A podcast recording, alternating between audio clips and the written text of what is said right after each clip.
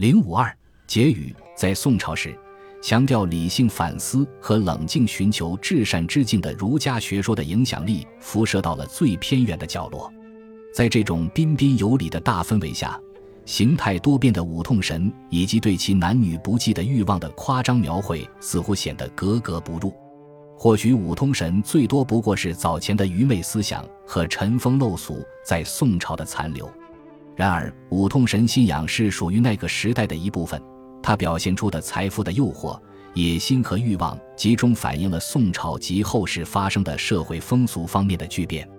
宋朝的宗教文化中充斥着夸张的情绪和惊悚的场景，食阎王殿施下害人的酷刑。忏罪者在东岳庙的迎神赛会中，将铁钩刺入自己的手臂和胸膛，然后在铁钩的另一端挂上燃烧的灯盏，从而使自己变成肉身灯。妙善为了治疗父亲的恶症，献出了自己的眼珠和手臂。成群的乞丐装扮成钟馗麾下的诸鬼，在除夕之夜挨门逐户的行乞。无论这种感官上的骚动是否真实。他都深刻昭示了自汉朝就已出现苗头的对罪孽、死亡和赎罪的关注。细节充实的王者崇拜着重关注地狱之行的痛苦，它使宇宙以道德均衡为基的观点变得更具说服力，并增强了其与现实生活的相关性。而内敛的儒家学说很少帮助人们缓解他们关于末世的不安，对在自己轮回往生过程中累积的业债。人们感到愈发绝望，但这种情绪违背了儒家的修身理念。同样，对迫切希望改善现世或死后困窘之境的灵魂来说，儒家主张的对运命的克制隐忍能够提供的慰藉也微不足道。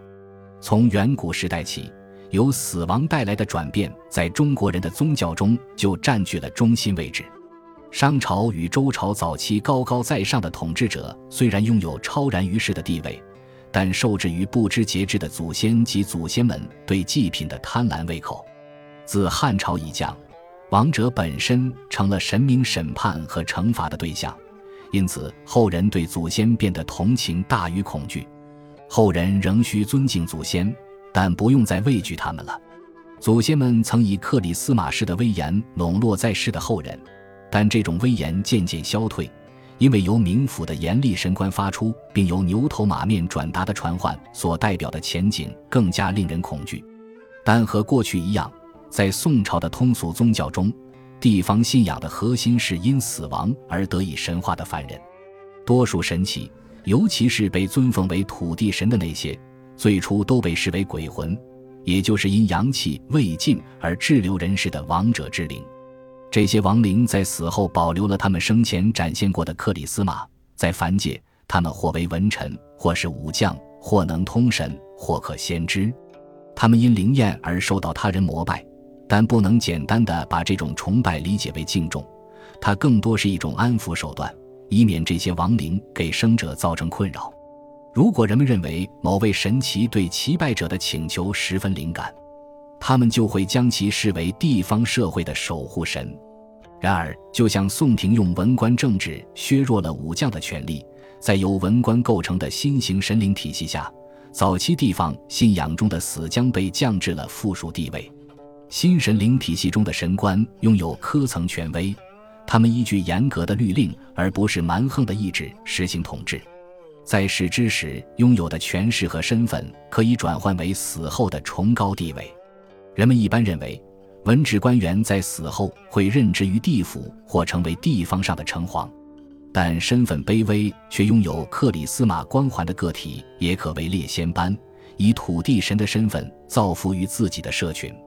地质初期的中国人一眼望去，看到的是一个被施了术法的世界，它的居民包括令人生畏的山神、残忍狡猾的精怪。可能突然成精的古木古石，在埋骨地周边游荡的怨魂，以及每方土地上都住有的灵物。凡人如果想要开辟属于自己的土地，则必须通过定期祭祀、小心崇奉的方式安抚居住在这个地头上的所有灵物，因为修建房屋、开垦田地等活动都会冒犯他们。随着南迁进程的不断推进，宋朝出现了一类新的地域性信仰。在这类信仰中，神奇的管辖范围界限分明，不会超过几个村或一个镇的大小，有时只包括一些很小的村落或一个街坊。与一个地方自带的灵物不同，把这些被称为土地的神奇与当地绑在一起的，是他们对自己生活过的地方社会的熟人和感情。土地神与他们服务的地方社会拥有共同的过去，他们有的是品行高尚、事迹光辉的显要人物，有的是神秘的先知或方术施行者，还有的是因伟大功绩而仍然活在人们心中的古代英雄。他们的坟墓令他们在某个地方扎下了根，而祠庙则使他们具有了一定程度的活动性，他们因此能够在遥远的他乡也安定下来。土地神与天庭众神的关系十分微妙，他们是天庭在人界的编外人员，但不会简单的对上级天神唯命是从。同时，他们还是地方社会的守护神，是地方百姓的牧首，他们缓解旱灾。平息洪水，减轻疫病，抵挡流寇匪兵。通过上述显灵方式，他们同地方社会的联系得以巩固，民众对他们的虔信也得到保障。尽管土地神处于神灵体系的最底端，但他们每一位都是自己区域内的主宰，因此不管是否获得朝廷的认可，他们都被受其庇护的凡人尊奉为王。仪式和通神手段的通俗化推动了土地神信仰的形成。进表与安神的道教科仪完成都需要道士协助，但净土宗的兴起促生了一种普通信众可直接祈求于救世神的信仰模式。对观音、真武等神奇的信仰广为扩散，鼓励了记忆朝通俗化的方向发展。普通人从而可以直接通过简单的祷告和祈求接近神奇。无论佛教还是道教，他们的发展壮大倚仗的都不是接受教法管辖的正规庙观，而是与神奇的出生地社会紧密嵌合的宗教团体。无论受戒与否，法师都会把宗教理论和仪式疗法用于功利性目的，以赢得神佑、消灾免难，并驱赶无处不在的妖魔。其中许多治疗方法被佛道两教化为己用。但制度化的佛教和道教本身就由地方传统聚合而成。一些当代学者曾提出，中国宗教是萨满基底上不同传统的本质统一。爱德华·戴维斯对这个说法做了修改，认为驱邪或治疗仪式中有法师引导的契机才是中国宗教实践的共同基础。有了法师的协助，普通民众可以任意选用名目繁多的佛道法事。神力和神佑变得更易获得，在许多情况下，本地的巫会扮演法师的角色，但实际上巫扎根于地方，与该片土地上的神灵建立了密切联系，而法师则可以带着他们掌握的法师一起云游四海。巫与其守护神间的密切对应关系，可能在土地神信仰的诞生过程中发挥了重要作用。冰岛敦俊提出。不仅巫推动了江南地区总管信仰的形成，总管神本身就是这些巫系的神格化的祖先，且巫属于一种世袭职业，他们划分了各自的专属区域。这些巫系是否真的同守护神具有血缘关系，我们不得而知。但巫系为证明自己同守护神间的精神联系，常常提及他们的名字。但值得注意的是，江南总管信仰兴起于十三至十四世纪。当时受戒僧道在地方社会中享有极高的地位和权威，在争夺信众的过程中，地方望族之长、财主克里斯马行僧道形成了联盟，在决定应有哪些神奇代表地方的整体利益时，他们提出的意见无疑是很有分量的。僧道之众和官府都试图利用、收服这些地方神奇，从而确立自己在神界和人界的权威。教派领袖和朝廷命官都希望为自己的神灵体系引入合适的新成员，以在他们各自信奉的正统学说上打上自己的印记。然而，政治上的需求常常让步于地方利益。对于流离至临安、极度渴望民心的南宋朝廷来说，这一点尤为明显。面对民众的意志和在民间已经根深蒂固的信仰。经济资源有限的僧人与道士也很难逆势而为，尽管要从不同角度证实神迹显得困难重重，但仍有很多地方神奇被纳入官方词典。这个过程扩展，而不是缩小了正统信仰的范畴。在僧道组织和朝廷的追封下，一种结构复杂的神灵体系形成了。它上下尊卑等级分明，却仍然有足以接受周期性增援和地方性调整的弹性。信仰并没有因其自身的扩散变得一致，而是不断改变以适应地方上的不同情形。人们对于仪式时间和空间的定义，具体体现为祠庙的修建和宗教节日的确定。在这两个方面，中国各地的情况展现了显著的差异性。